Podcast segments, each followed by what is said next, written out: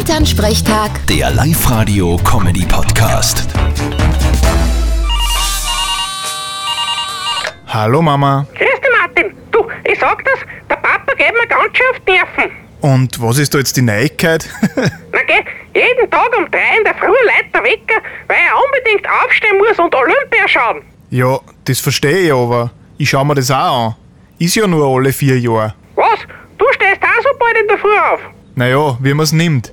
Eigentlich bleibe ich so lang auf. Du springst ja und ich tust dann in der Arbeit, bis der Hund miert dann. das lass ruhig meine Sorge sein. Ich bring schon meine Leistung. Also ich schau mir ja am liebsten das Freestyle-Skifahren an. Also das wunderschöne Panorama, die Schanzen mitten zwischen die Atomkraftwerke. Richtig romantisch.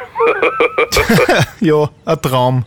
Mir taugen ja am meisten die schneidigen Soldaten, die bei der Siegerehrung die Fahnen aufziehen. ja, das ist ein auch ein Traum. Das geht zackig bei den Chinesen. Also ich muss ja sagen, wenn ich mir was anschaue, dann das Eisstockschießen mit den Besen.